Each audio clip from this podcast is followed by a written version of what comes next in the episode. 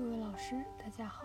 今天给大家分享的文章题目为《分析家族康复外科在颅内肿瘤病人为术期护理中的效果》。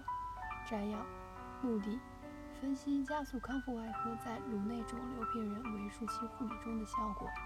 方法：选取2018年1月至2020年1月本院收治的80例颅内肿瘤患者。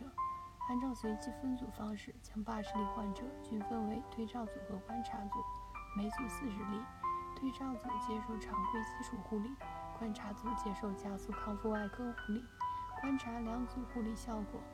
结果：观察组下床活动时间、停止输液时间、进食时间、拔尿管时间、住院时间均比对照组低，差异具有统计学意义。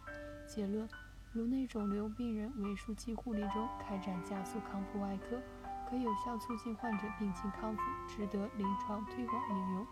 想要了解本篇文章的详细内容及全文下载，请关注我们的微信公众号 “eras 最新文献解读”。谢谢大家。